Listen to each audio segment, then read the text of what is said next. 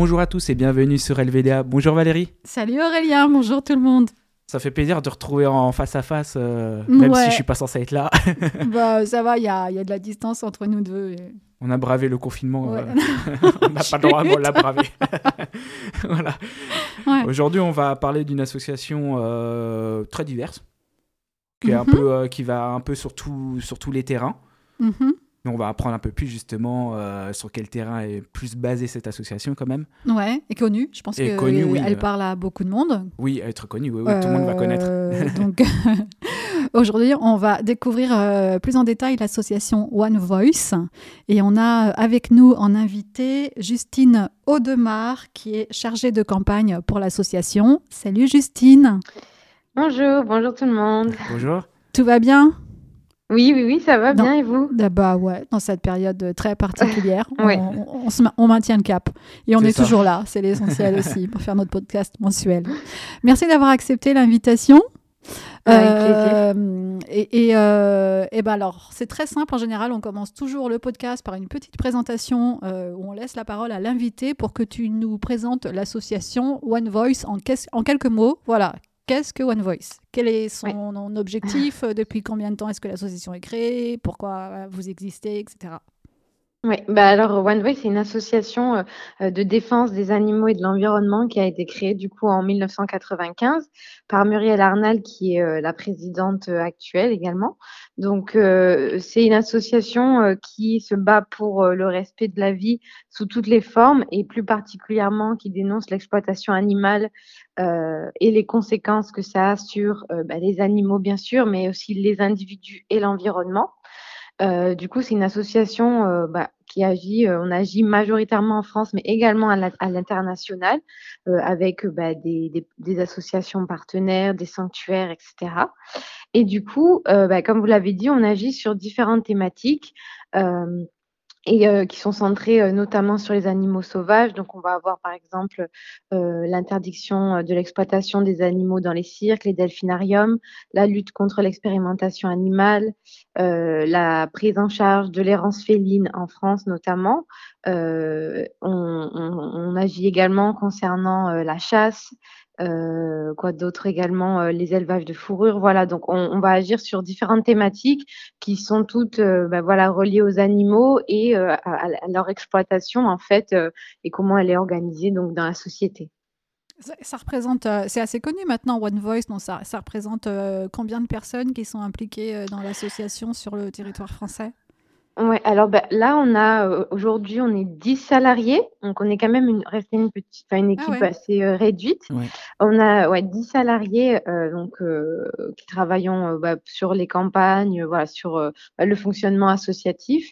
Et puis il y a aussi, on a tout un groupe, enfin on va dire un réseau de bénévoles qui sont plutôt militants. et avec eux, on organise chaque, chaque, enfin une fois par mois, on organise des rassemblements un peu partout en France. Donc on a des groupes militants d'environ 20 euh, grandes villes euh, françaises. Et donc, euh, voilà, ça, là, ce sont des personnes qui font ça bénévolement et qui nous aident vraiment à être représentés sur le terrain, à sensibiliser le public, mais vraiment, voilà, d'agir localement dans les grandes villes. Bah, avec des rassemblements, voilà, des actions de sensibilisation. C'est comme des bureaux antennes en fait qui se qui s'organisent dans les grandes villes pour organiser ces actions-là? Oui, c'est en fait, c'est des petites antennes, euh, qui travaillent, tout en réseau, euh, et euh, voilà, une fois par mois, généralement, on organise un rassemblement sur, une de nos campagnes. Donc par exemple, l'interdiction des élevages de fourrure et donc on se réunit tous le même jour, dans dans différentes villes pour, voilà, sensibiliser les populations. Généralement, il y a des pétitions à signer. parfois, on on fait intervenir aussi des acteurs locaux. Par exemple, lors de notre rassemblement sur les rances félines euh, en mars, euh, on, chaque antenne locale avait invité euh, des associations de protection animale locales qui, agissent notamment en faveur de la stérilisation des chats errants pour permettre aussi voilà, au public bah, d'agir localement, de soutenir des petites associations et par exemple voilà, d'adopter des chats qui sont escapés de la rue. D'accord. Oui, parce que quand tu parles d'errance féline, en fait, ça concerne les chats. Oui, parce bah, qu'on peut imaginer que... errance féline, c'est quand il y a des tigres qui se mettent à marcher dans la ville. Ouais, là, tu vas loin, Mais c'est pas ça. ça peut. C'est vrai que ça c'est quand même plus plus plus rare, hein. Mais bon, Peut-être pas en France en tout cas. C'est arrivé on déjà. En a vu malheureusement. on en a vu malheureusement. Ça s'est mal fini pour le tigre d'ailleurs. Oui, oui, c'est vrai, c'est vrai. Non, là vraiment, ça concerne une population bien plus bien plus basse parce que bon, les dernières estimations, c'était environ 11 millions de chats errants. Ah, ah c'est énorme. Hein. Donc c'est quand même, ouais, c'est quand même énorme, sachant que c'est très difficile de les recenser, hein, parce que euh, bah, les associations locales font un travail énorme, mais c'est vrai que euh, on a du mal à avoir un chiffre euh, qui soit vraiment fiable. Oui, parce, qu'il y a des petits un peu partout, les chats vagabondent beaucoup, ils changent Puis beaucoup. Ils se reproduisent beaucoup. Ouais, ça va vite, hein, ça va super vite. Ils se cachent et on voit pas où ils sont. Voilà. Ouais, c'est ça. C'est ça. C'est une population qui qui varie beaucoup parce que c'est des chats, sont des chats qui sont très euh, comment dire, exposés aux dangers euh, et en vivant dehors, ils sont exposés ben voilà, aux problématiques de, de la nourriture, donc déjà se nourrir, etc. Mais aussi, euh, ils sont exposés à tous les accidents qu'on peut imaginer, que ce soit des accidents de la route, des actes de maltraitance, des actes de cruauté, des empoisonnements.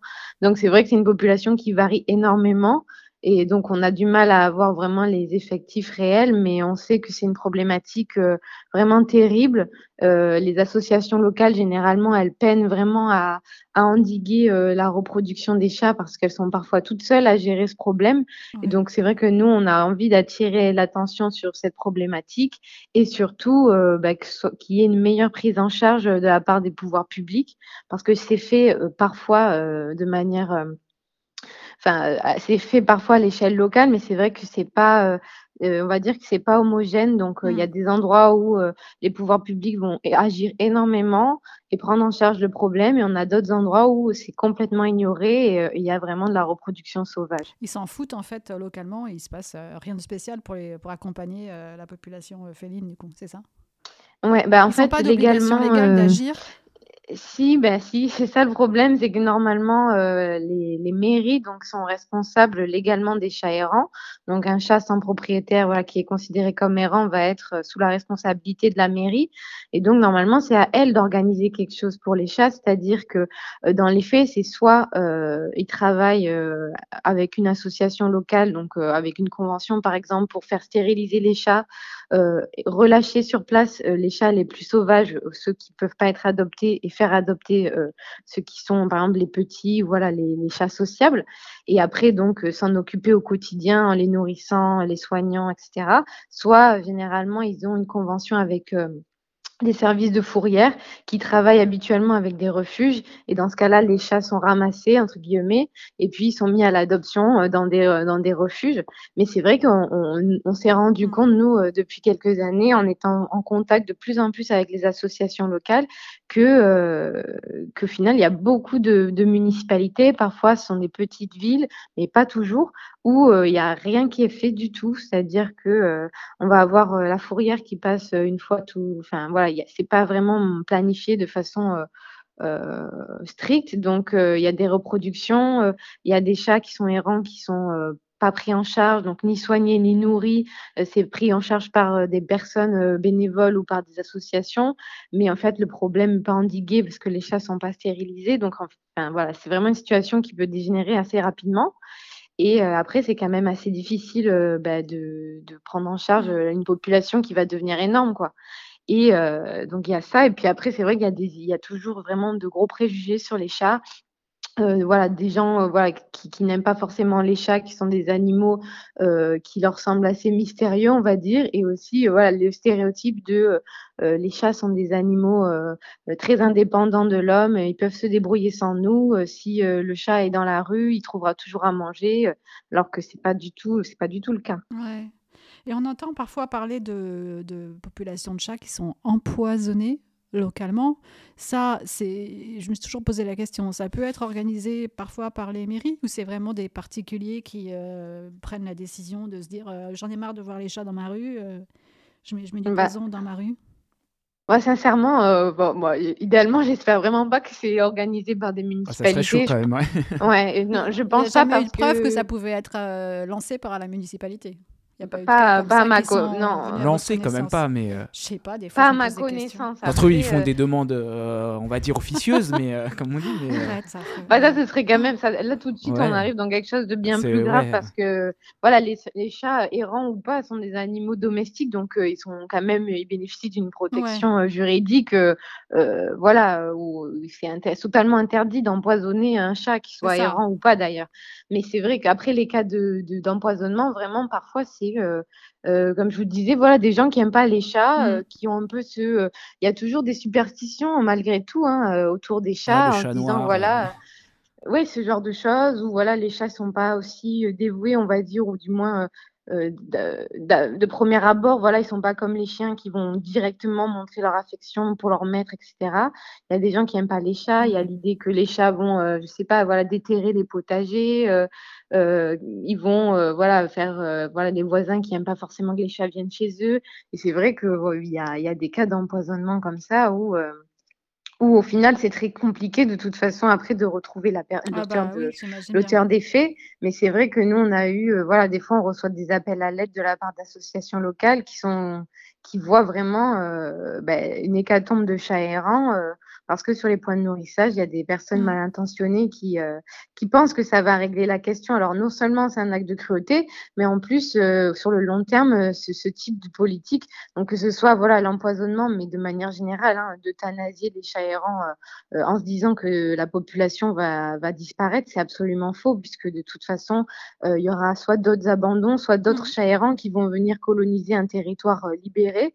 Donc voilà, les chats vont continuer à, à affluer et finalement les, les, abattre d'une façon ou d'une autre, c'est absolument pas une bonne solution.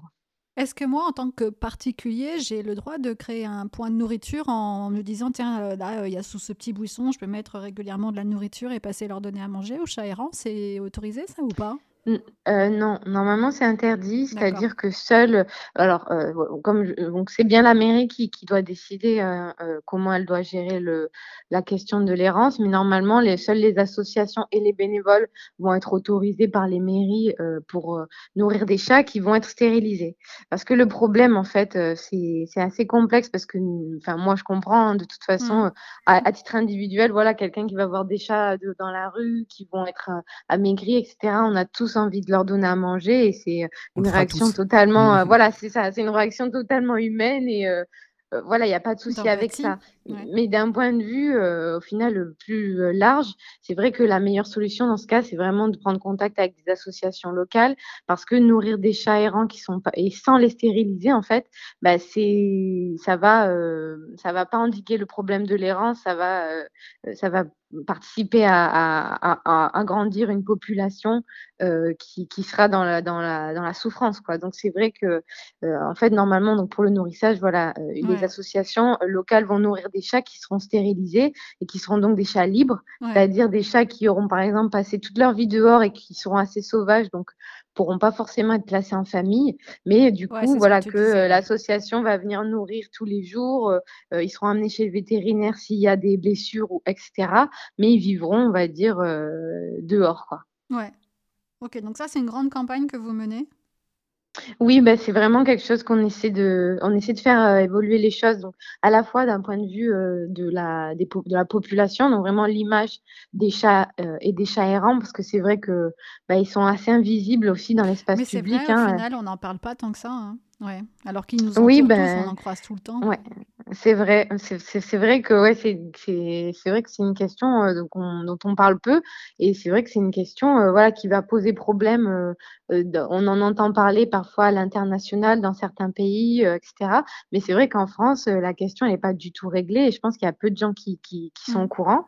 Et donc voilà, la, notre campagne, elle s'adresse à la fois à la population et à la fois au gouvernement, puisque nous on demande aussi qu'il y ait un voilà au-delà du fait que cette question elle soit euh, adressée localement par les mairies, on voudrait qu'à l'échelle nationale, il y ait une politique qui soit mise en place euh, pour euh, voilà déjà mettre en place des stérilisations obligatoires et on va dire systématiques aussi pour, pour tous les chats errants, des campagnes de stérilisation et que cette, que cette cette problématique qui est très large parce que ça recoupe aussi la question de l'abandon des animaux, hein, euh, soit adressée à l'échelle nationale, que vraiment il y ait des décisions qui soient prises à ce niveau-là.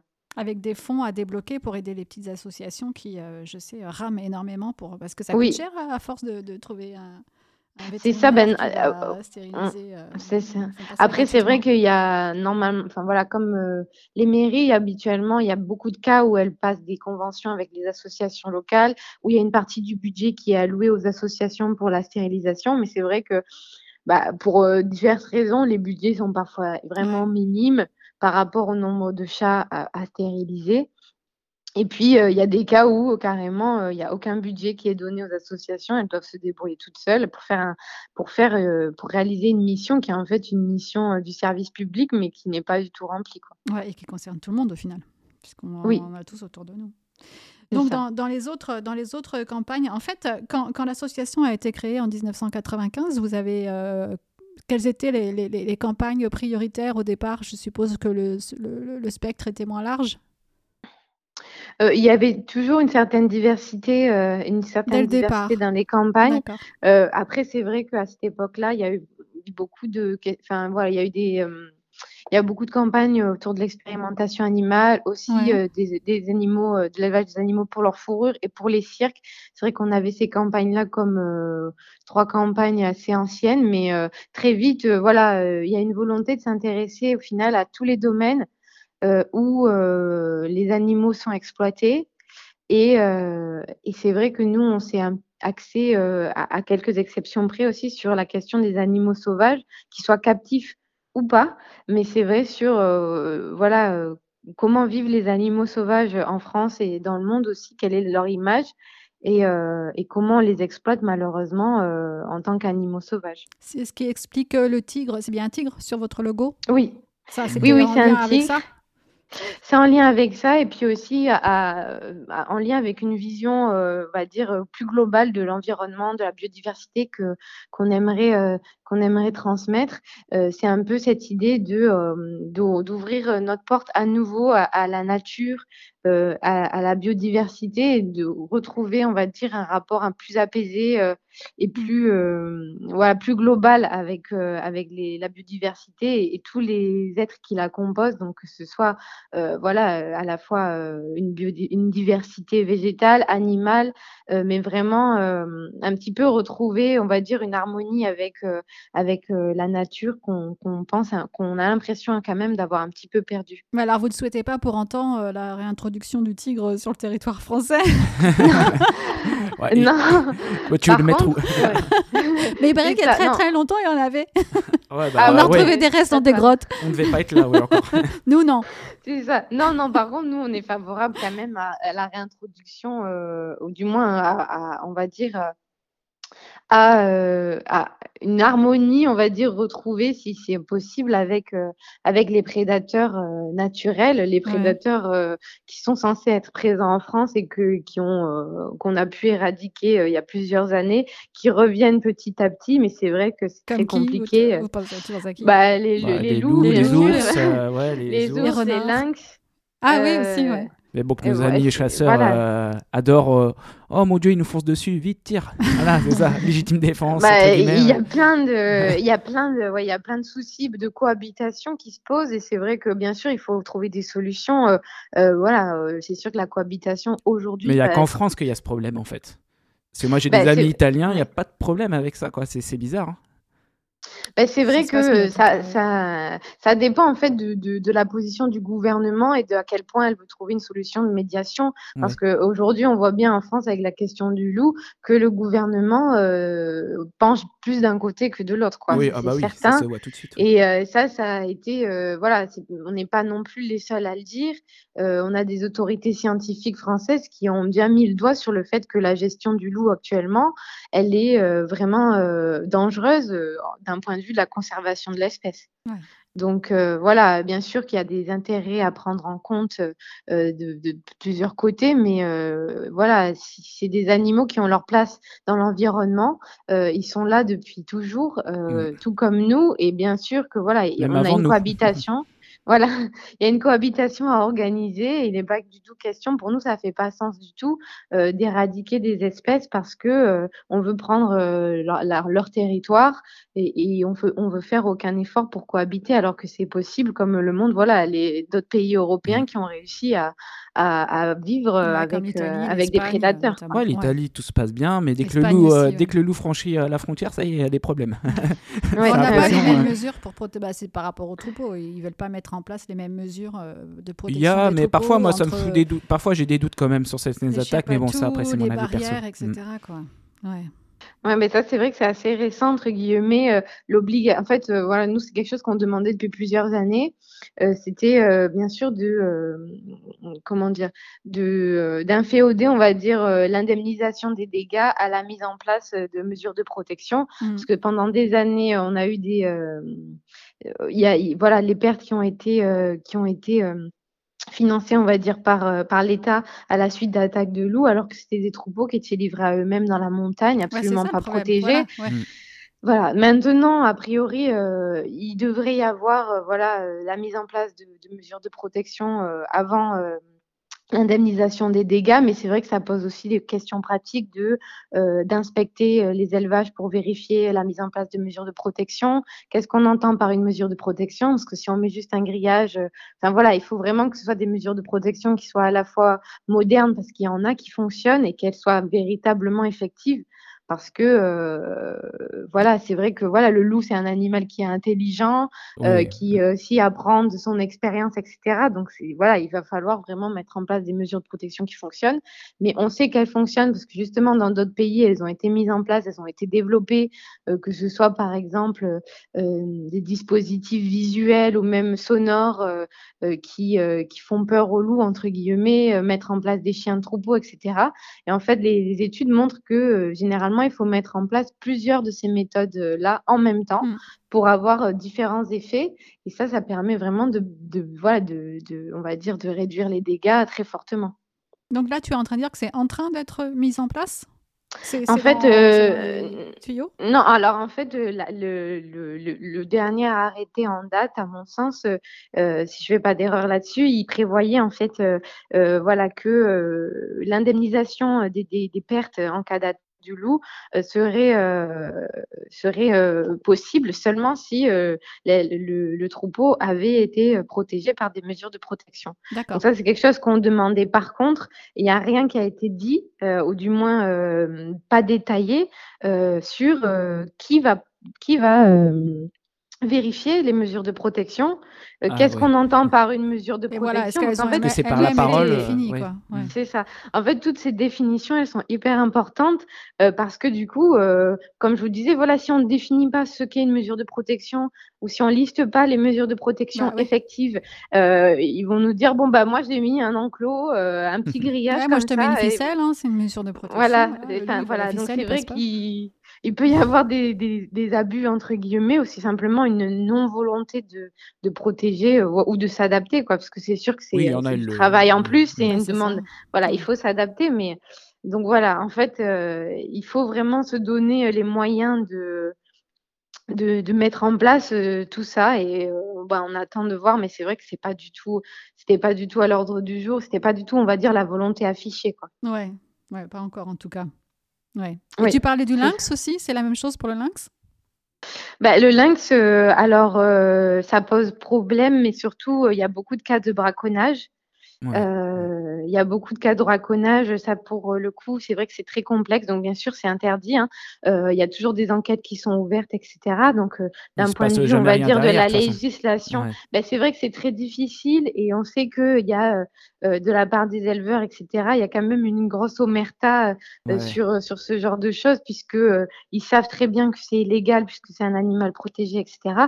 Mais en même temps, ils, ils défendent leurs intérêts. Et, et du coup, c'est toujours difficile quand il y a une enquête, euh, sachant que s'il n'y a pas de témoin, euh, voilà, il faudrait que la personne ou que mm. quelqu'un, euh, entre guillemets, dénonce mm. l'auteur, etc. Et c'est très rare, quoi. Mais c'est vrai que c'est assez alarmant. même dénoncer, je suis pas sûr qu'il se passe grand chose en vrai. Hein. Les chasseurs sont un peu tout permis ici en France. Hein. Ouais, mais c'est vrai que c'est pas c'est pas évident de toute façon quand il y a des actes de braconnage comme ça de de retrouver, heu, de retrouver l'auteur, heu, même si voilà après à chaque fois à ce moment-là, voilà, c'est toujours dénoncé, il y a toujours une enquête qui est ouverte puisque ça fait pas il y a pas de doute sur le fait que, heu, contrairement au loup où là c'est l'État qui organise les abattages et la dérogation à la protection de l'espèce. à abattre, ouais, c'est ça. C'est ça. Après pour les lynx, pour le coup, voilà, il y a une protection, heu, qui est qui est qui est légale, qui est mmh. effective, mais, heu, mais au final, bah, il y a ça empêche pas malheureusement, mmh. parce qu'il y a un problème dans les mentalités. Il y a aussi, voilà, une forme d'impunité, heu, qui existe et heu et du coup, malgré la loi, il y a quand même, voilà, beaucoup de de dangers, qui qui, qui, qui menacent finalement ces espèces qui sont déjà euh, assez faibles en effectif. Le lynx, on le trouve dans la même région que les loups? On les trouve où les lynx? En France? Euh, alors, je non, je, le, je... je vois à peu près. Mais alors le lynx, c'est vrai que je me suis pas penchée sur la question du lynx. je sais pas où est-ce que j'ai la possibilité de croiser un lynx en faisant de la randonnée. c'est plus dans les montagnes, euh, les lynx. ah oui, j'imagine. Savoir si les si, si, parce que si c'est dans la même région, on peut, on peut se dire que les mesures de protection euh, pour empêcher par exemple le loup de s'approcher des troupeaux pourraient fonctionner également pour que le lynx alors je pense que ça attaque moins. Euh, je sais pas justement, je connais pas trop les lynx. C'est un gros chat ça, quoi. Ça, attaque pas les troupeaux les lynx? Non. Bon bah alors on le laisse tranquille alors ça. Je pense qu'il doit y avoir. Attaquer les lapins, les poules peut-être, ah, les choses comme ça. Ouais. Oh petit lapinou. Il doit y avoir des cas de prédation hein, sur certains troupeaux, mais après c'est sûr que ça doit pas avoir le. C'est pas les moutons. Pas forcément le même impact. Après les lynx ils sont présents surtout. Euh, alors il me semble, hein, mais c'est vrai qu'il faudrait avoir les, les, les données vérifiées dans les dans le Jura, dans les Vosges. Oui, je pensais à ça. Oui, mais je hmm voilà. Donc euh, après, euh, voilà, surtout après ce qui peut se passer avec le lynx, euh, c'est, on va dire des, c'est, c'est, c'est, ça va paraître, ça paraît toujours un peu fou quand on parle de ça, mais c'est quand même réel. C'est une forme de compétition en fait entre les chasseurs et les prédateurs, eh puisqu'ils vont avoir la même proie entre guillemets. Bah, c'est pour ça que les chasseurs ne les aiment pas aussi. Parce voilà, donc en fait, sur leur terrain. Hmm. Ouais. Exactement. Donc après, ces phénomènes de, de, concurrence qui sont absurdes au final, euh, ben, va mmh. engendrer voilà des actes, des actes de cruauté comme ça sur des espèces simplement parce qu'elles chassent des, des, des, espèces qui que les chasseurs veulent, veulent se réserver. Voilà. Oui, bah, comme, euh, comme le renard qui chassait les lapins, quoi, au final. Les chasseurs les veulent et euh, enfin bref, il y a oui, toujours. Euh, exactement, ouais, ça c'est ça. Ça fait, voilà, c'est vrai que ça concerne plusieurs espèces et c'est toujours.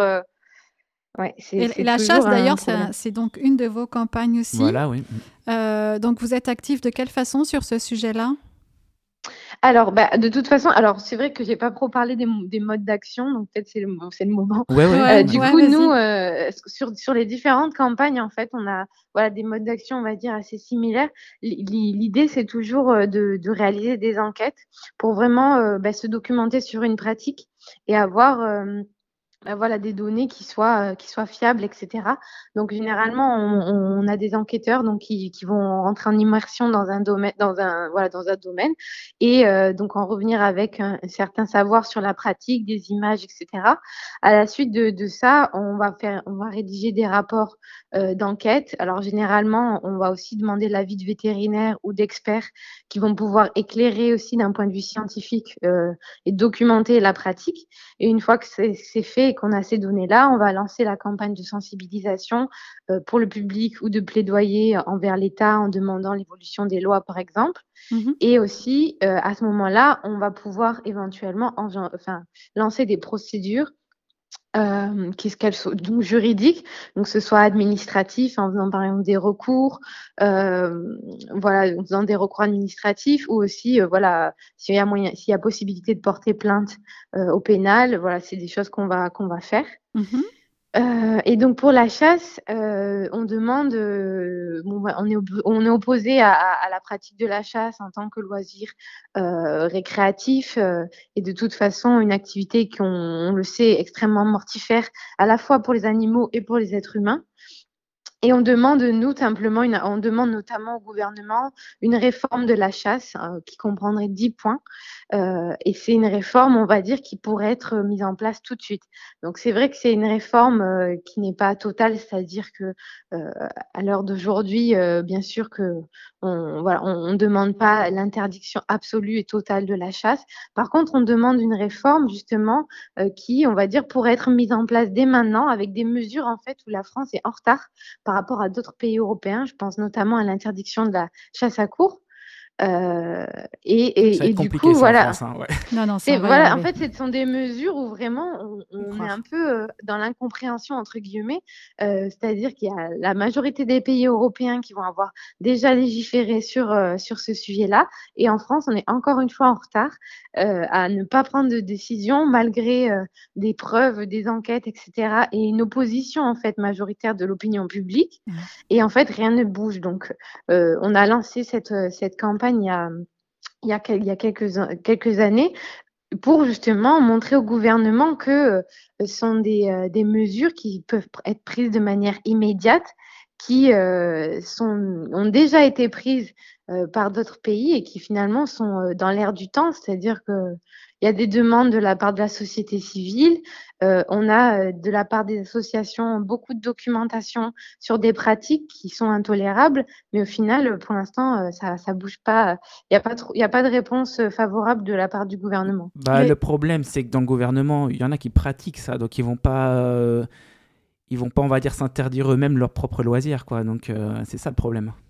C'est niveau politique, voilà, où il faut changer les choses, mais bon. Le problème, c'est ceux qui sont déjà en place. Bah, à un moment, quand tu as toute la population, euh, enfin une bah, C'est pareil, c'est pour la corrida et trucs comme ça, tu vois, mais il n'y a rien bah qui ne change pas. Et donc, euh, le problème, c'est le gouvernement. Peut-être qu'à un moment, il y aura plus de chasseurs, euh, de veneurs, chasseurs un cours au gouvernement. Et ouais, voilà, bah, c'est qu'ils parlent beaucoup avec le gouvernement aussi. Il y a les associations de protection animale, mais eux aussi parlent beaucoup avec le gouvernement, c'est ça le problème. Et les dix autres points que tu mentionnais, tu les connais? Par rapport à la campagne sur la, chasse? proposition, oui. Alors, on a, euh, on a différents points donc, qui concernent l'interdiction de certaines pratiques. Donc, par exemple, l'interdiction de la chasse à cour, comme je vous disais, mhm. mais mhm. aussi l'interdiction euh, de la vénerie sous terre. Mhm. Euh, donc, nous, on a, je ne sais pas si vous avez vu, on a fait l'année dernière. Voilà, l'année dernière, on a sorti justement à ce sujet-là euh, euh, deux enquêtes en immersion euh, dans des équipages de véneries sous terre. Donc une qui chassait, des, on a sorti une enquête donc concernant les blaireaux et une autre concernant les renards. C'est vrai que cette enquête, elle a eu beaucoup de répercussions, on va dire, dans l'opinion publique aussi, Les parce que c'est une extrêmement violente. Oui. C'est ce qui se passe. ah mais tout à fait. Ça, quoi. C'est ce qui se passe et c'est vrai que c'était quelque chose de peu connu en fait. On a eu beaucoup de retours de gens qui savaient pas du tout que ça existait, que ce type, enfin voilà, qui connaissaient pas ce type de chasse et qui n'avaient pas euh, idée. Euh, c'est ça, de, qui n'avaient absolument pas idée euh, que ça existait, etc. que ça existait, que ça se faisait de cette manière. Donc euh, voilà, euh, donc voilà, donc l'interdiction par exemple euh, de ces deux types de chasse, aussi également des chasses traditionnelles. Donc là, bon, donc ça concerne par exemple la chasse à la glu, mmh la chasse aux pentes, le piégeage, des choses comme ça, non? Le piégeage, on demande l'interdiction des pièges tuants. Mmh D'accord. Donc comme je vous disais, ce sont des mesures immédiates, c'est-à-dire que bien pas, sûr, pas les piégeages. Euh, je sais plus comment ça s'appelle, juste. ceux qui se referment là sur les pattes là, parce que c'est pas tuant ça au final. Euh, les pièges à coller, c'est ça? Non, les. Euh, ah, je sais plus comment ça s'appelle. Quand ça te coince la patte. Voilà, quand ça coince la patte de l'animal. Je sais plus comment ça s'appelle. Quand on marche dessus, clac, ça, ça pince. Je, je me rappelle plus comment ça s'appelle ça. Ah, les pièges avec des dents Oui, voilà, c'est ça, oui. Mais Il me semble que ça, ces pièges-là sont interdits, oui. Parce qu'il y en a. Il y en a, mais c'est ouais. oui, enfin, interdit. Oui, oui, c'est ça. Enfin, il y en a, on a trouvé il n'y a pas très longtemps. Oui, oui. ah oui, non, mais c'est sûr que on a, nous, on a aussi, on va dire, connaissance euh, bah, de reliques, entre guillemets, qui sont encore utilisées, mais ça, vraiment, c'est formellement interdit, a priori. Euh, ouais, il faut prendre euh, sur le vif, quoi. Mais bon, encore, après, est-ce qu'ils seront punis? C'est pareil, quoi. Oui, ou sinon, voilà, euh, oui, c'est sûr. Après, euh, récupérer le piège et, euh, appeler l'OFB pour, pour qu'ils viennent le récupérer. Mais c'est vrai que. Comme le nourrissage et tout ça, c'est interdit à la base. Mais bon, le nourrissage, on sait que ça existe. Ouais, c'est ça. Après, c'est vrai que c'est des pratiques, c'est toujours compliqué. Après, c'est comme tout, avec voilà, la loi et son mmh. application. Il y a toujours, on va mmh. dire, une, un certain laxisme. Voilà, mettre en place après le personnel qui va être capable d'aller surveiller que les pratiques aient pas lieu et, qui voilà. Qui veulent et puis surtout au-delà de ça voilà il faut qu'il y ait des moyens qui soient donnés encore une fois hein. c'est est-ce que c'est des choses qui sont considérées comme une priorité comme des priorités?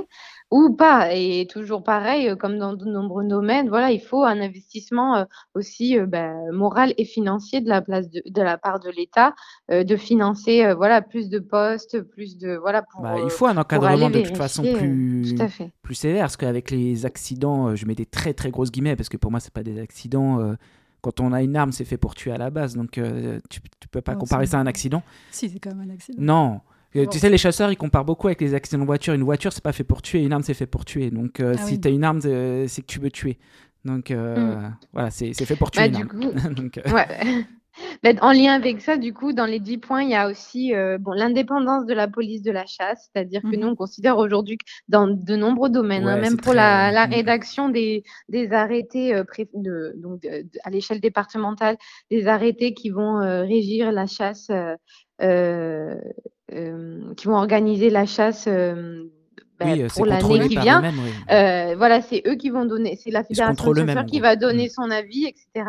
Donc ouais, on voudrait plus d'indépendance sur ces sur ces thématiques-là parce qu'il y a vraiment des conflits d'intérêts parfois. Enfin, ça fait vraiment pas sens. Euh, voilà, de laisser euh, aux, utilisateurs euh, de réglementer eux-mêmes leurs propres pratiques. Forcément, ils vont pas se, ils vont pas s'auto-réglementer. C'est quand même très rare où ça demande vraiment une, voilà, une, une éthique extrêmement forte. On sait très bien qu'en connaissant la nature humaine, etc., généralement, on va pas s'auto-restreindre, quoi. Mais voilà. Euh, aussi, euh, on demande donc une visite médicale annuelle obligatoire pour le permis de chasse avec un contrôle de la vue, parce que c'est vrai que cette question de là des accidents où euh, on se rend compte qu'il y a des voilà des personnes qui vont avoir le, les sangliers, permis C'est connu les sangliers fluo à roues, c'est bien connu. non mais c'est vrai que au-delà de ça, voilà, c'est vrai que bon, il y, a y de la négligence de toute façon, mais il y a vraiment des, des voilà des personnes y en a qui vont avoir le permis de chasse qui, qui, qui devraient plus forcément avoir la possibilité d'avoir une arme. Quoi.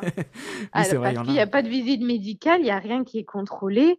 Euh, c'est quand même euh, c'est quand même aberrant sachant que voilà, ça c'est visite tous les ans comme tu disais c'est une arme c'est une arme quoi oui c'est fait pour tuer Nous, on voudrait ouais une tous les ans à partir d'un certain âge un certain âge à chaque, euh, fois. à chaque fois que à chaque personne qui possède un permis de chasse, il faudrait qu'il y ait une visite médicale, Juste euh, voilà simple, Juste pour, vu bah, ou euh, contrôler mental, on va dire aussi. Est-ce que ça peut être bah, parfois, je pense qu'il y a des règlements de famille. Je pense là-dedans quand même hein, quand il y a des accidents.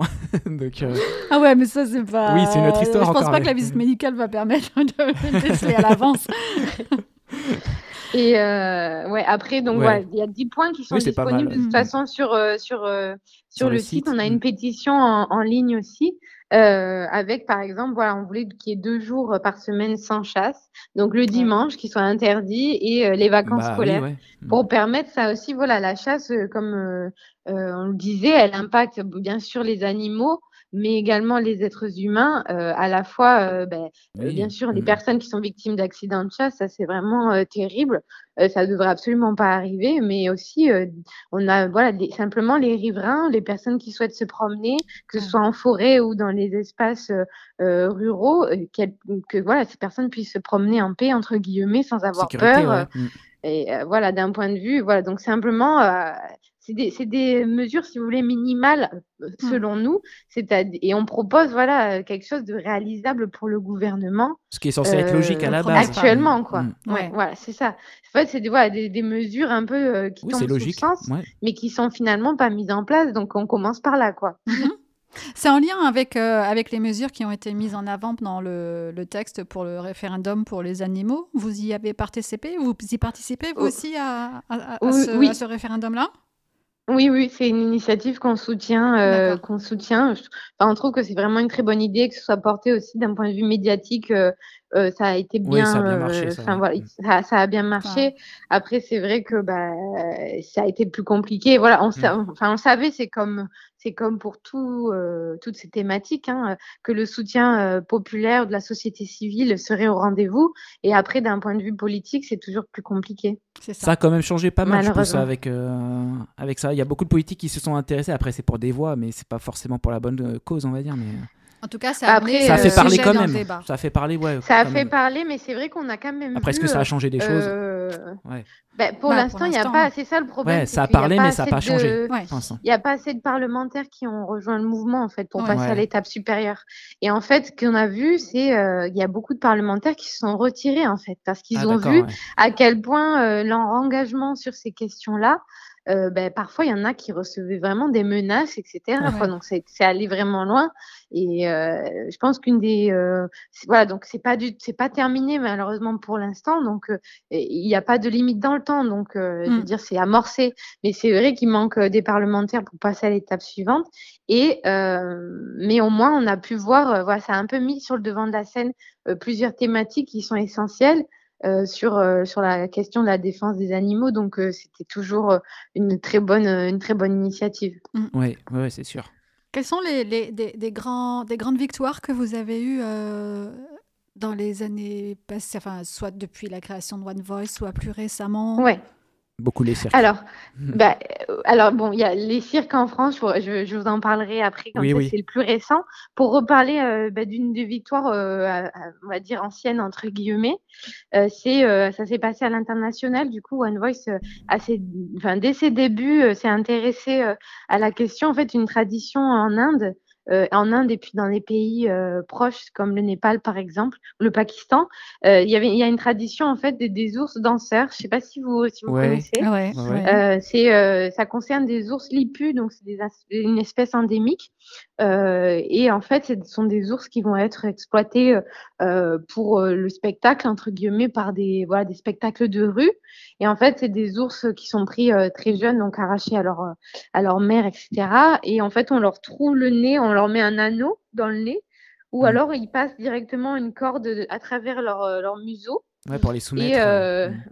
Et en fait, ils, lèvent la corde et l'ours doit se lever, du coup, comme ils le tirent par le, par le museau. Et euh, ils le font danser, entre guillemets, donc avec de la musique, le font bouger. Et on appelle ça, voilà, les ours danseurs. Donc c'était vraiment une pratique très traditionnelle, malheureusement. Et on a participé, du coup, à à l'interdiction entre guillemets de cette pratique en Inde et surtout euh, à la libération des ours lipus.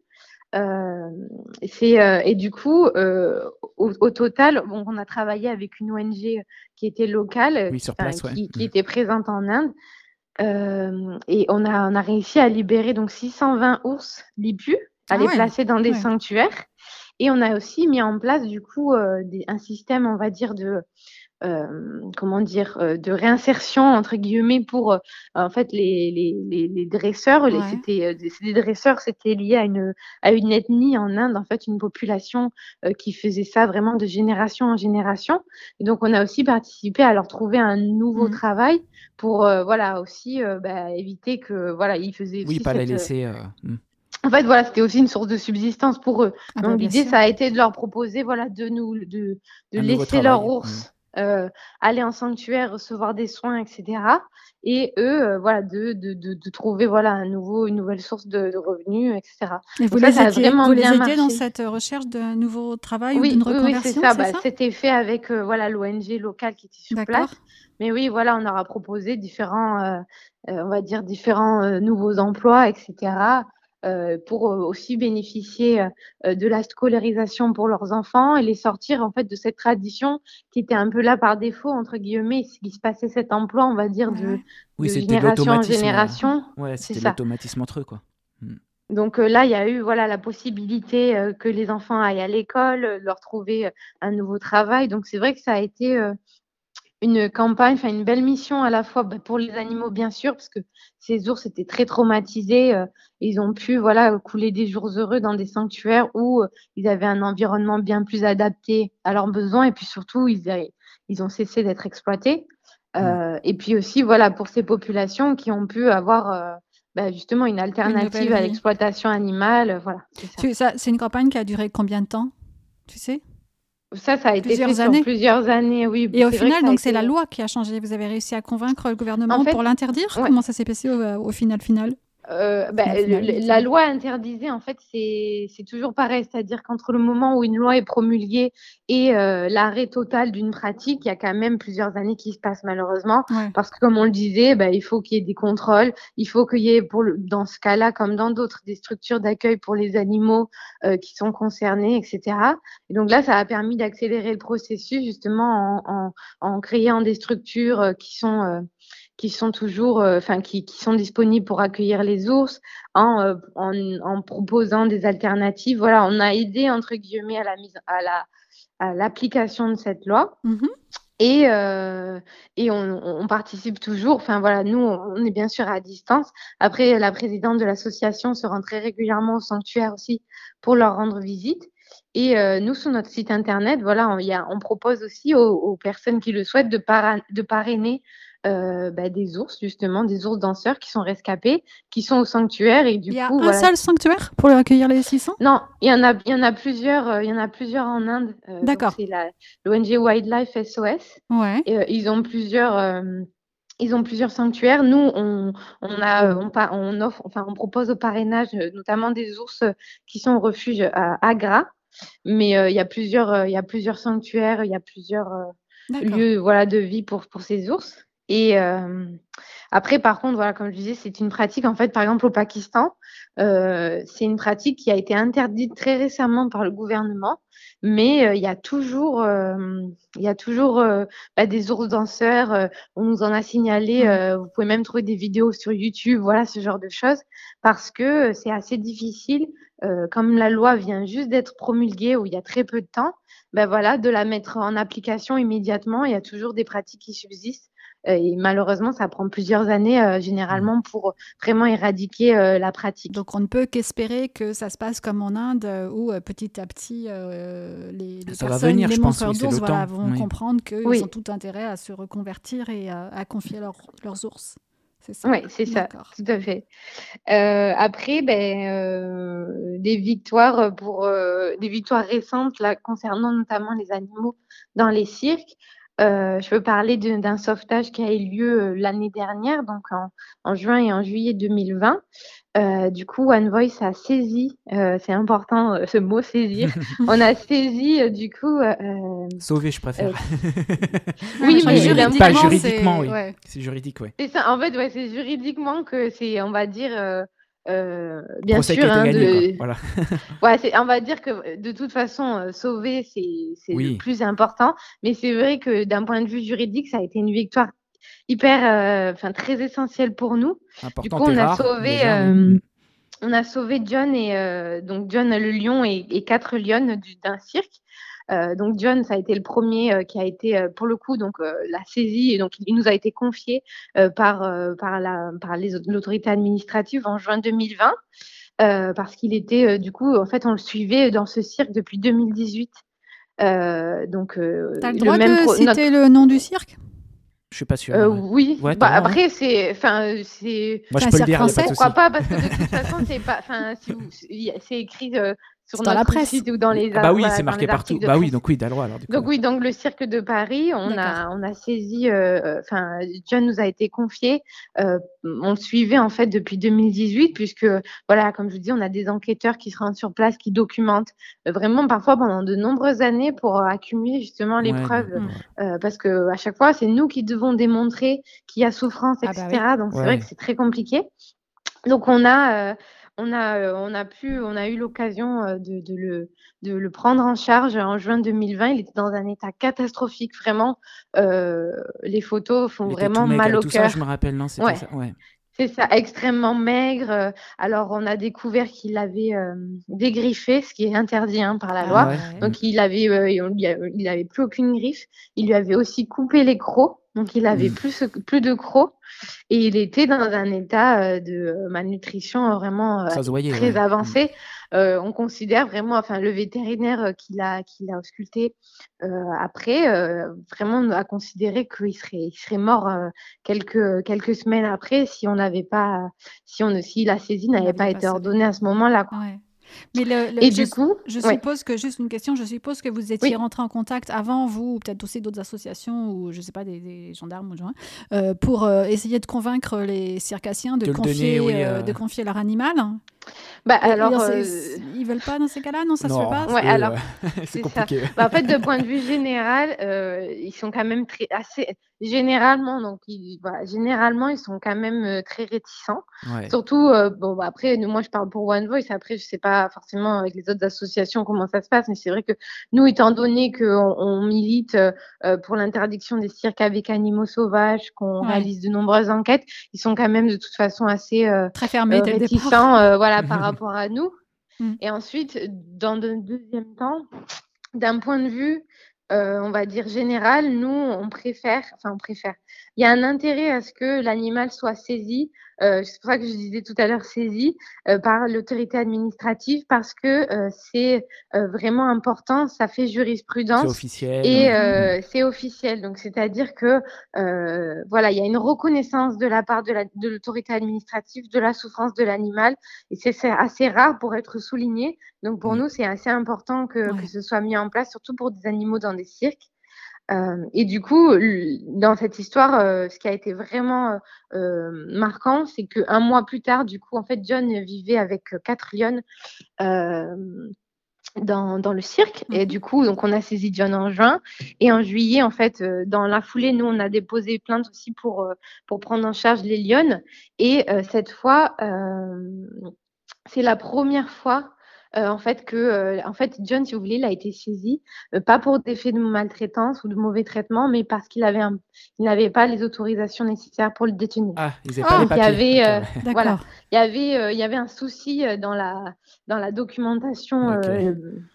officielle, donc mmh ça a été facile parce que justement ils avaient plus, je crois qu'il n'y avait pas de renouvellement de certificat de capacité, où il y avait un souci au niveau de la législation, donc voilà ça a été fait un c'est presque triste que ça. soit ça et que ce soit pas pour maltraitance au final. Mais par contre, voilà, pour les Lyonnes, c'est la première fois vraiment pour nous que euh, après ça a été euh, que la saisie a été ordonnée seulement pour des faits de mauvais traitement. Ah. C'est-à-dire que là, ils avaient les papiers en règle, mm, mm. etc. Mais que l'autorité administrative a considéré ça a reconnu, que oui. c'est ça. donc pour nous, ça a été vraiment hyper, enfin très important. Ça, ça, ça, voilà, ça fait vraiment euh, jurisprudence et c'est vraiment assez rare pour pour être souligné donc du coup, euh, voilà, ils sont tous été placés euh, dans un sanctuaire partenaire. Du coup, ils sont au sanctuaire en France pour l'instant, euh, Tonga Terre d'accueil, mm-hmm.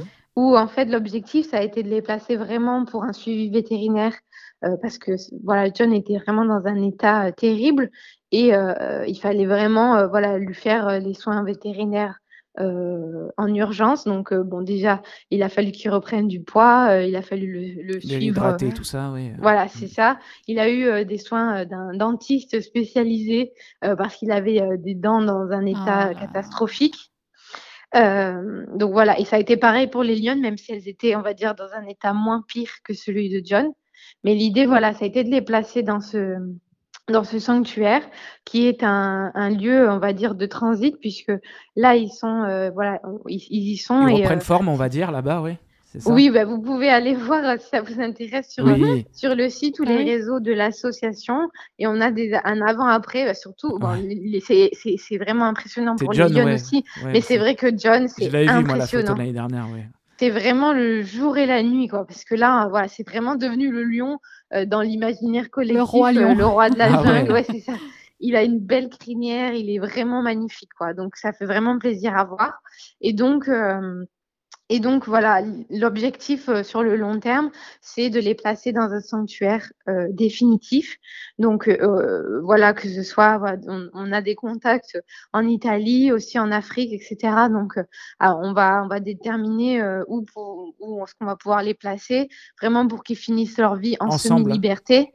Ensemble ou séparés, vous, ça, ça vous bah, est ça, ouais. bah, Parce que ça va être dur, ça, pour, pour cinq d'un coup. Ouais. C'est ça. Après, euh, là, actuellement, les Lions sont ensemble. Si je dis pas d'erreur, les Lions sont ensemble dans, dans l'infrastructure à Tonga, mais il me semble que John, non. Euh, c'est, je suis pas sûre que les rapports soient toujours. Euh, Après un lion en général, oui.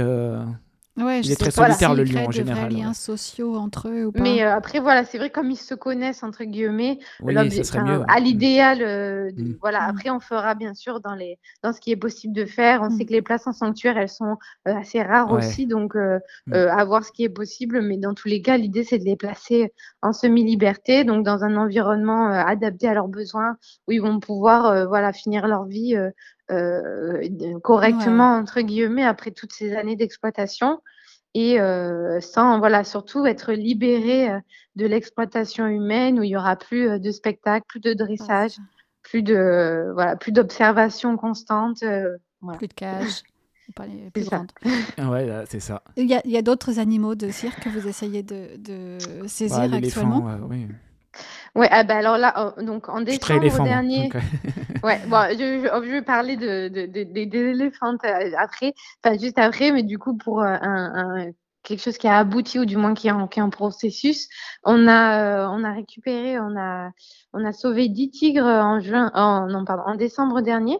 Wow, 10 Donc, euh, c'est 10 tigres qui, ont, qui étaient détenus, en fait, qu'on suivait pareil depuis plusieurs années, et en fait, qui étaient détenus par un dresseur dans un camion donc lui, il n'avait pas du tout euh, d'infrastructure. Il est laissé dans le camion euh, constamment. Il sortait pas du camion.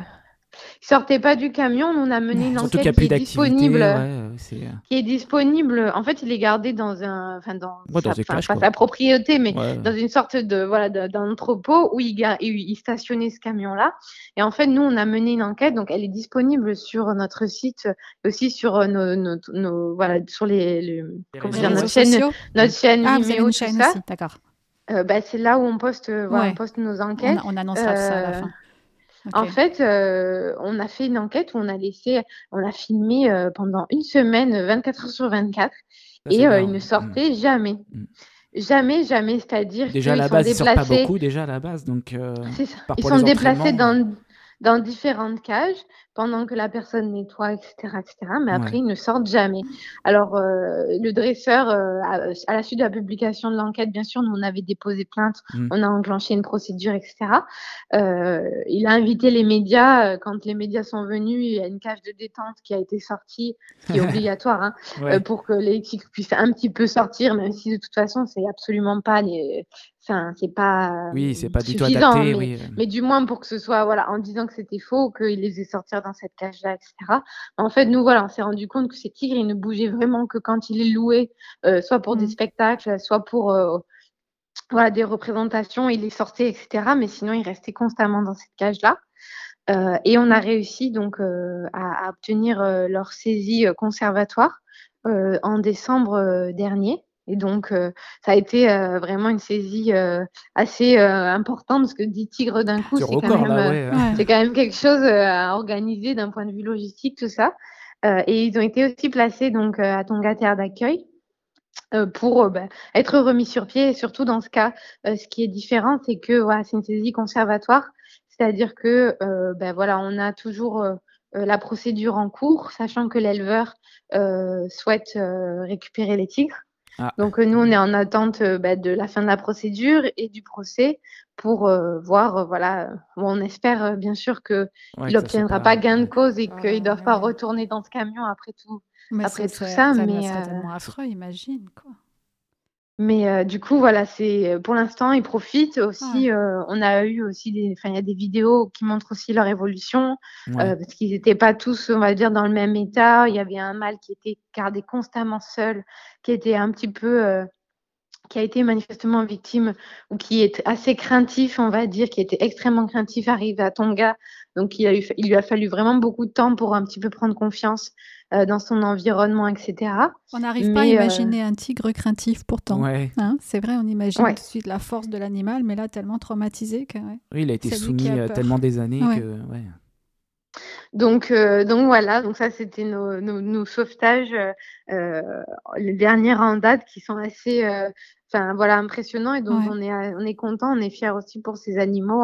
On, espère justement qu'il va y avoir de plus en plus euh, de sauvetage de ce type. Oh, et pour les éléphantes, du coup, bah, on en suit énormément en France. Hein. on en suit euh, j'ai vu ça. Euh, une dizaine, je dirais. Je, là, je l'ai pas compté tout de suite dans ma tête, mais voilà, au bas mot, hein, je pense mm. que on en suit. Et l'idée, c'est vraiment Donc ça fait vraiment des années hein, qu'on suit ces éléphantes. Euh, pour en nommer, on va avoir Nelly, Brigitte Samba, en dernière en date, il y a Dumba qui était revenu en France. Mais euh, les procédures sont extrêmement longues. Euh, on travaille vraiment d'arrache-pied avec euh, énormément de, de, spécialistes, donc des vétérinaires, des éthologues qui sont spécialisés dans les éléphants. Ils sont pas forcément en France et, et c'est ce qui parfois, les, finalement, on va dire, les autorités administratives françaises ont toujours ce truc de se dire voilà, c'est des, des, des, experts étrangers, donc bon, bah, voilà. Ah, du coup, leur poids, vous pensez que leur poids, enfin, tu penses que leur poids a moins d'importance que s'ils étaient français? On a, enfin, on a cette, forme d'impression de ah dire euh, qu'ils vivent dans une, enfin, que la réalité à laquelle ils se réfèrent n'est pas forcément la même ou qu'ils n'ont pas vu, euh, parce que voilà, en fait, si vous voulez, les, les, les évaluations qu'on fait faire généralement, elles sont faites, voilà, sur euh, des, mais vraiment, c'est voilà, c'est pas une vidéo qui dure 30 minutes, c'est enfin, qui dure 30 secondes. On a énormément de vidéos qui sont documentées à plusieurs dates différentes. on essaie vraiment, voilà, de, de donner un matériel qui soit lisible. De toute façon, c'est des experts, donc. les euh, éléphants, c'est très euh, facile à savoir euh, leur comportement. Oui, puis après, voilà. c'est facile. Sont des, ouais, les experts, ils sont très objectifs, c'est-à-dire que ils diront pas, il n'y a pas de caractère militant revendicatif dans leur évaluation. C'est vraiment quelque chose de vétérinaire, c'est-à-dire qu'ils vont regarder la vidéo, l'état général de l'animal, le placement de ses pattes, etc. et vont pouvoir dire qu'il y a une suspicion de telle ou telle maladie, euh, de malnutrition. Voilà, c'est vraiment des éléments scientifiques euh, qui, qui, ne sont pas dans les, euh, qui ne sont absolument pas militants. Et pourtant, on a quand même du mal à, à ce que ces éléments-là soient pris en charge. Pour parler de Dumba, qui est la dernière en date, qui est une éléphante qu'on avait entre guillemets perdu de vue euh, parce que ses éleveurs étaient partis en Espagne pour se euh, réfugier entre guillemets euh, parce qu'il y avait des procédures qui les, ils qui un peu mal, en Espagne, ils ont été aussi visés par des procédures par l'association FADA qui est une association de défense des animaux espagnols, qui de procédures malheureusement qui n'ont pas ah. qui ont pas abouti, enfin qui c'était toujours très compliqué de toute façon pour obtenir justement la saisie administrative de l'animal. Et, on l'a retrouvé en France, dans le Gard, euh, en janvier 2021. Euh, et pourquoi les, euh, les, éléphants, c'est plus compliqué à saisir, du coup? Ben, Plus compliqué que d'autres. je, je, Dans tous les cas, c'est extrêmement compliqué parce que, en fait, ils, les, les, éleveurs, c'est ça le problème actuellement, c'est que la loi autorise la détention des éléphants dans les cirques. Donc à partir de ce moment-là, ils ont une autorisation. Euh, et, voilà, nous, euh, en fait, voilà, la loi organise l'exploitation des animaux. Nous, hmm. on va venir pour dénoncer cette exploitation qui est légale, mais euh, on va s'appuyer sur la maltraitance, quoi, du coup, voilà, sur des mauvais, sur des mauvais traitements ou ce qu'on entre guillemets d'un point de vue légal des placements dans des dans un environnement susceptible euh, d'être la cause de souffrance ou voilà ce genre de choses. Mais euh, c'est toujours difficile de démontrer. Euh, on doit démontrer, on doit vraiment prouver que l'animal est en souffrance, alors que parfois, voilà, tout le monde va dire que ça saute aux yeux, oui, mais il faut vraiment le démontrer et après, voilà, ordonner une saisie, euh, c'est toujours très compliqué pour l'administration parce que, euh, voilà, comme je disais, les propriétaires, ils ont les autorisations. Ce serait beaucoup plus facile, entre guillemets, dans un cas où, euh, comme pour John, il y aurait un défaut d'autorisation ou un problème, entre guillemets, dans la procédure. À ce moment-là, la saisie, elle, est, voilà, elle est plus simple, alors que là, il y a une autorisation de légale, donc c'est là où il y a le problème, en fait. Mmh. Et ils doivent revenir dessus pour des considérations type mauvais traitement, etc. Donc c'est vrai que c'est vraiment euh, très long en fait, c'est vraiment très mmh. long. Et dans le cas de Dumba, pour le coup, euh, euh, bah, le procureur a considéré qu'il n'y avait pas de problème, hein, alors qu'on avait réuni donc sept, sept évaluations d'experts internationaux, donc soit des vétérinaires, on avait des comportementalistes, euh, des éthologues euh, qui sont des personnes avec une voilà un palmarès. Euh, ce sont des gens qui vont être experts en éléphants, qui ont travaillé toute leur vie avec des éléphants, mais, mais ça n'a pas suffi en fait. Ils ont considéré qu'il n'y avait pas de qu'il avait pas de problème. Ils ont fait faire une. Ils sont plus experts que les experts du coup. ils ont fait faire en fait une inspection vétérinaire par un vétérinaire mandaté par l'administration. Ouais, ok. Ouais. Et lui, il a conclu que que ça allait.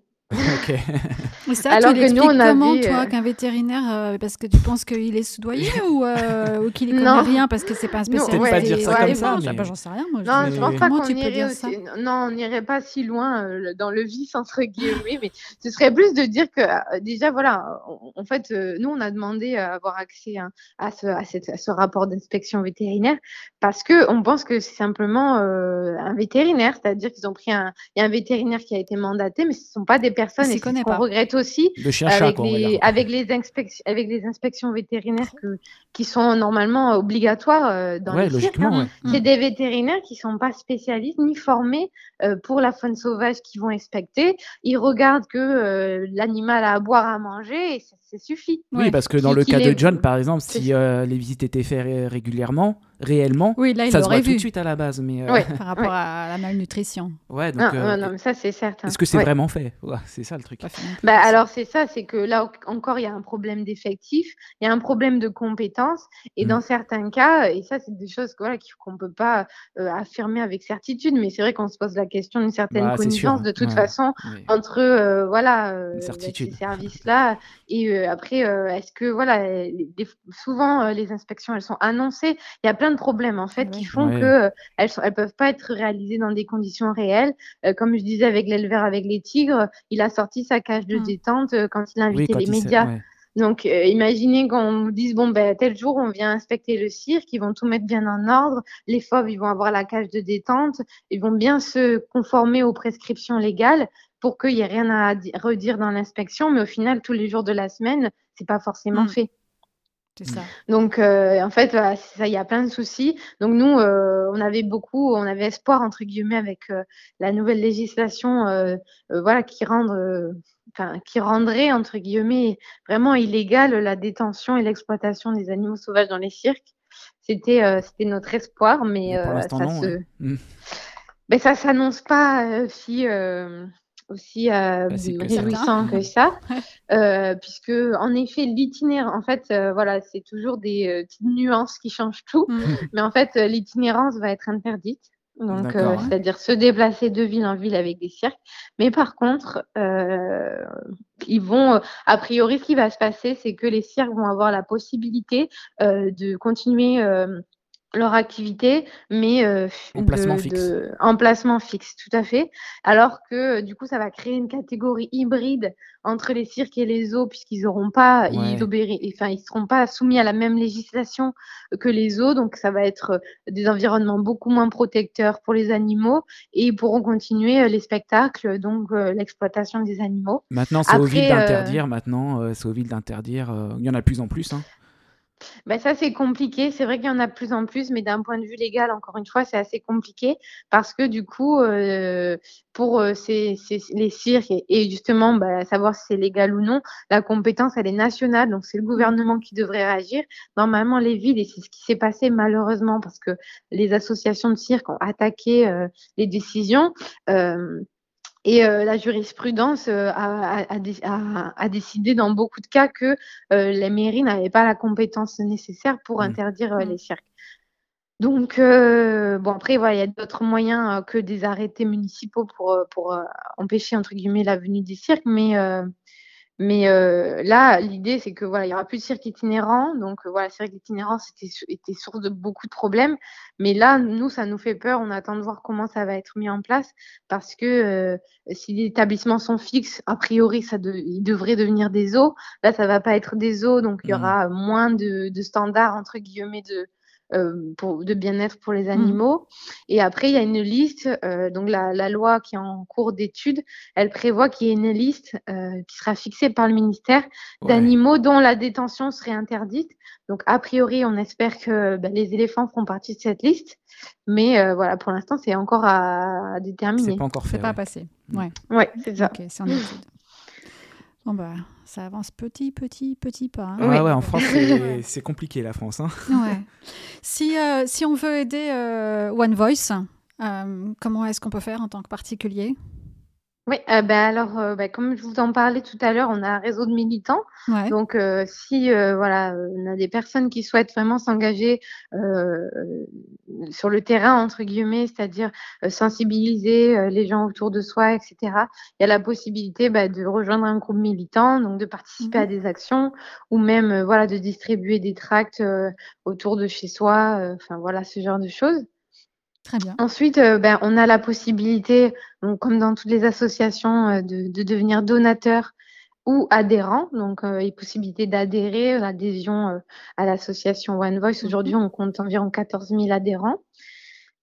Et on a aussi, comme je, vous le disais tout à l'heure, les parrainages. Donc ça, c'est une forme d'engagement assez spéciale, on va dire, puisque euh, bah, du coup, les personnes peuvent parrainer un animal euh, avec, à travers l'association One Voice. Donc, il y a les ours, enfin, certains, différents ours euh, mhm. qui sont rescapés en Inde. On a aussi, donc, l'association travaille avec un refuge en Espagne qui s'appelle la Fondation Mona et qui est un, refuge, en fait, pour chimpanzés et macaques. Donc, macaques de barbarie, qui sont des animaux, en fait, rescapés euh, de euh, trafic ou aussi de l'exploitation euh, humaine, c'est-à-dire pas, pas, actuellement, enfin pas les singes actuels qui sont détenus actuellement, plutôt des cirques, de zoos parfois et surtout ben, de cette mode qui était très ah oui, d'avoir un singe. importante mm. dans les années 80, c'était d'avoir un singe chez mm. soi. donc voilà, il y a un certain nombre d'animaux de chimpanzés à la fondation qui était simplement détenue par des particuliers qui se sont laissés dépasser par la situation. Oui. Donc, euh, One Voice, en fait, on a, on a sauvé un chimpanzé euh, qui était détenu par des particuliers euh, en France, puis qui l'ont placé dans un zoo, mais qui était absolument inadapté, c'est-à-dire qu'il était tout seul, alors que ce sont des animaux hyper sociaux, etc. Donc, c'est un chimpanzé qui s'appelle Victor que One Voice a saisi et qu'on a placé du coup dans ce sanctuaire en Espagne. Donc, par exemple, voilà, si quelqu'un veut s'engager, il peut très bien parrainer Victor donc participer bah, à, à, sa vie entre guillemets dans le sanctuaire, donc sa soins, nourriture, la nourriture, ouais, tout ça. Tout à fait. Mm. Et du coup, bah, les parents, les parrains euh, reçoivent euh, chaque année euh, des nouvelles, des photos, avec bah, voilà des petites anecdotes entre guillemets sur sur Victor et sur les autres animaux, ce qu'ils aiment, etc. Donc ça permet de tisser un lien, on va dire plus individuel avec un, un, un animal en particulier. Et un suivi sur le long terme, tout à fait. Oui. Parfait. Bah écoute, je crois qu'on a, on a dépassé le temps qu'on s'était euh, imparti parce qu'en fait, bah, c'est passionnant. Et en plus, on n'a pas parlé de plein. Oui, il y a plein de choses qu'on n'a pas parlé. Il y a plein d'autres campagnes qu'on n'a pas abordées, mais il faudra faire euh, un deuxième entretien. Ah ouais, sinon. Euh, ah, mais si vous voulez. Bah ouais, bah avec plaisir. On fera une partie 2. mais il y a tellement de choses à dire. Mais en tout cas, merci pour tous ces détails, hein, toutes ces explications. Là, on est rentré vraiment dans le vif du sujet à chaque fois en plus. Donc, on comprend mieux ce qui se passe sur le terrain où certaines personnes nous disent effectivement, mais je comprends pas pourquoi, euh, vu ce que tu disais, hein, c'est visible que l'animal est en souffrance, mais il se passe rien, vous faites pas bien votre boulot, vous, vous bougez pas le cul. bah si, mais il y a beaucoup de barrières en face à franchir. Il y a beaucoup de barrières. C'est très compliqué. Ok. Et eh ben Justine, on mettra bien sûr, comme d'habitude, toutes les informations de vos réseaux sociaux, votre lien, votre chaîne YouTube euh, par écrit sous le, sous le podcast. Oui, sur la description, ouais. Voilà, si les gens veulent effectivement parrainer, vous rejoindre, euh, faire des dons pour, euh, pour aider toutes vos actions. Et puis, bah, nous, on te remercie encore une fois de nous avoir accordé ben, ton temps. Accordé ton temps. Mais avec plaisir, vraiment. Et merci à, merci à tous les deux. Et puis, euh, si jamais euh, voilà, il y a des questions particulières, euh, voilà, que, que, tout le monde n'hésite pas à nous écrire, soit sur voilà, notre site internet ou même sur nos réseaux sociaux. On, on essaie de toujours prendre le temps pour répondre aux questions et être mmh. aussi accessible voilà, pour. oui, si vous êtes témoin de quelque chose ou quoi que ce soit, on ne sait jamais, hein, à côté de chez vous. oui, Parfait. Voilà. Eh ben, merci beaucoup. Merci beaucoup. Merci beaucoup. À bientôt. À bientôt. Au revoir. Et ben voilà, on a appris encore plein de choses. Ouais. C'était euh, ouais ouais c'est euh, il y a plein de sujets qu'on a c'est je crois l'expérimentation animale on en a pas parlé. Bon c'est pas grave. euh, l'expérimentation animale on va parler la fourrure on en va parler enfin voilà. Ah, on fera ça sera pour un deuxième entretien. On fera une partie des voilà. Non mais c'est vrai que c'est ben, non mais il y a tellement de thèmes après bah oui c'est ça. En fait c'est vraiment pas oh là là. non, il y a beaucoup de problèmes à régler Il y a tellement de problèmes. Bon, là, j'espère que ce sera euh, compréhensible. Euh, oui. Ah bah je pense. Là, c'était oui, tu nous as bien expliqué tous les détails, donc je pense oui. C'est pour ça qu'on n'a pas fait tous les sujets au final. On a réussi à faire tous les sujets, ça veut dire qu'on aurait été très euh, voilà. On a creusé les sujets mentionnés. Oui, c'est vrai qu'il faut être soit plus en surface sur tout, soit plus en profondeur sur certains sujets. Quoi. Voilà. Oui, parce qu'après tu veux rester en surface, tu vas sur le site et tu as les informations essentielles. Voilà. Voilà. C'est bien d'avoir vu vraiment ce qui se passe sur le terrain dans le détail. Bon, bah, en tout cas, pour ceux que ça intéresse, on mettra euh, le site de One Voice, hein, forcément, en description. Vous avez juste à cliquer et puis vous allez voir toutes les campagnes, du coup. Comment aider, etc. Et puis euh, les réseaux sociaux aussi, du coup. Pour les, pour les suivre. Exactement. Et puis nous, on se retrouve dans un mois. Voilà, et la voix des animaux.fr pour nous écouter, euh, comme d'hab, hein, vous savez, disponible sur iTunes, SoundCloud, Spotify, etc. Partout. voilà, partout, partout, partout. bon, ben ciao tout le monde. Portez-vous bien et prenez soin des animaux.